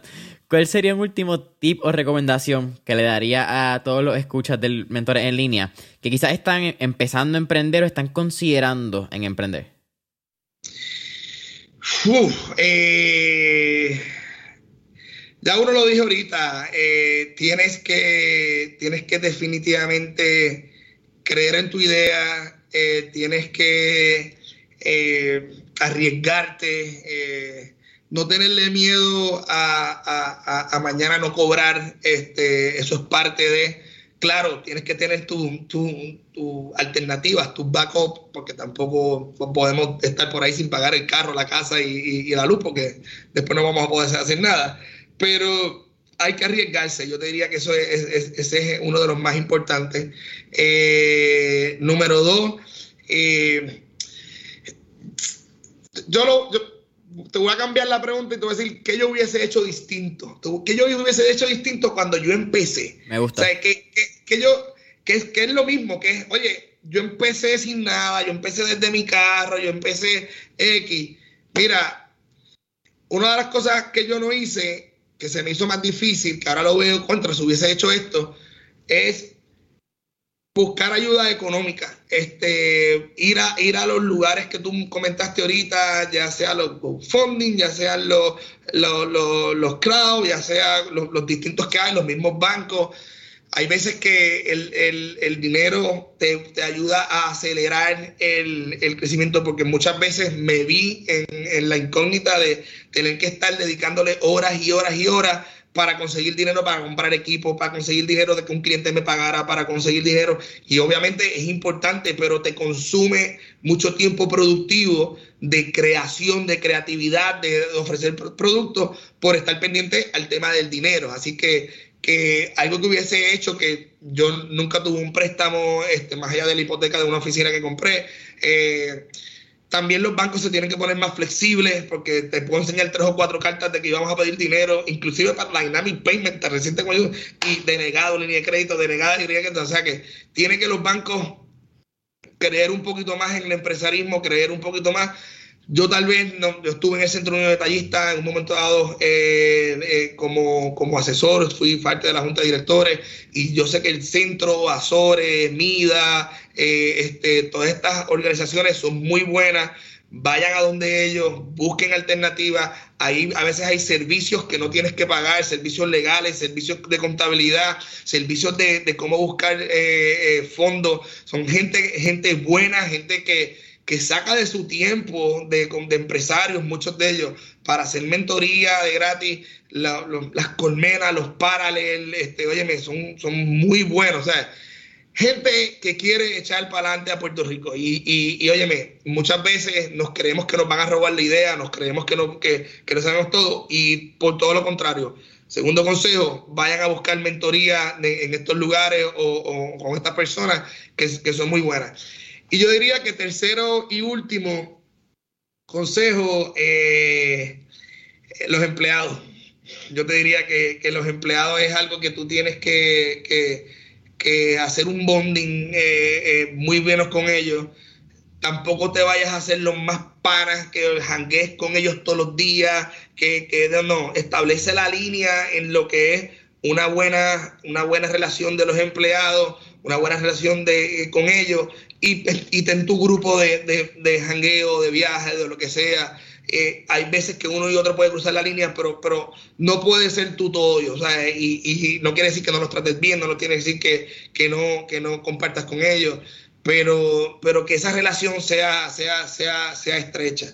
Este, te voy a dar uno más, eh, y, y, esto eh, Recientemente me uno a la pena que, de, lo que pasó en Miami. Conocía a dos de las personas que trabajaron, que digo, que murieron lamentablemente allí, los hermanos Clayman. Eh, ellos tuvieron unos negocios, su papá tuvo infinito, eh, verdad que, me tocó duro, pero, pero sí me tengo una muy buena lección de, de eso. Era una familia trabajadora, una familia que, que, lo daba todo, y me acuerdo de esas dos personas, y no lo digo porque porque le pasó lo que pasó.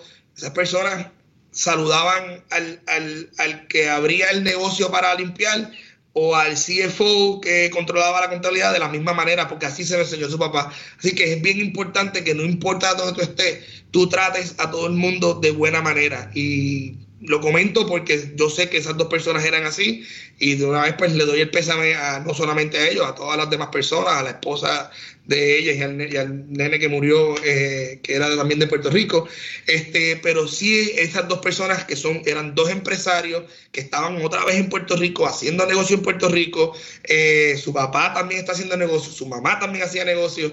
Este, muchos de ellos siempre miraban a todo el mundo de la misma manera y eso es bien importante. O sea, lo mismo, lo que dijo ahorita, cuando tú estás abajo, que tienes que mirar de igual manera al de arriba, pues cuando tú estás arriba tienes que igual, igual de, igual manera el que está abajo. Y decimos arriba, abajo, mm, por un estatus social o por una, una cartera o por una posición, al final, eso son palabras, al final todos somos iguales eh, y, es importante ese trato. Así que no solamente el trato a los empleados, sino el trato a las demás personas, porque tú estés arriba, tú estés abajo, somos personas iguales. Mejor que eso está bien difícil. Javier, para mí ha sido un absoluto placer tenerte aquí en Mentor en línea. Cuéntanos, ¿dónde podemos encontrar Dynamic Payments en redes sociales, número de teléfono, website y cualquier promoción que tengas corriendo? Pues mira, eh, Dynamics Payment lo puedes conseguir en las redes sociales como Dynamics con ese al final, Payments con ese también al final, Instagram, Facebook o la página web dynamicspayment.com, el teléfono 787-783-8689 eh, no hemos hablado de los Clover, pero los Clover son los que la mayoría de la gente conocen, que son los equipitos blancos que vemos en los restaurantes, que vemos en los convenience stores.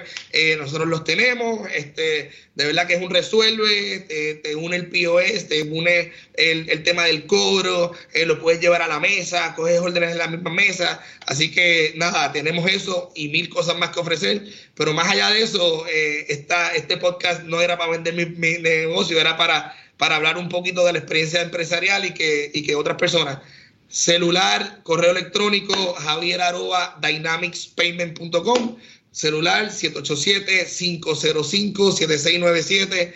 En todo mi, mi, mi footer de mi email está, así que lo que te digo ahorita, hay que estar accesible no solamente para los grandes clientes, sino para cualquier cliente o cualquier amigo en confianza me pueda llamar. ¿Está bien? Cojan el Clover, llamen a Javier, escriben la Dynamic Payments. Los Clover aceptan Apple Pay, me hacen la vida más fácil a mí y a mucha gente. Si no tienes Apple Pay todavía, llama al Banco de Puerto Rico y dile, ¿cuándo vas a tener Apple Pay para mi cuenta banca en Puerto Rico? Y si no, eh, el trabajo es sencillo. Escríbanle y llamen a Dynamic Payments, dynamicpayments.com, ¿verdad? Era website. Sí, dynamicspayments.com, con dos S las dos palabras al final. Familia de Mentores en línea, no olviden darnos like, subscribe, cinco estrellitas en Apple Podcast. Dale subscribe al nuevo canal en YouTube, dale follow en Spotify. Y hasta la próxima. Javier, fue un placer. Jason, un placer. Saludos a los, a los podcaleros. Bye.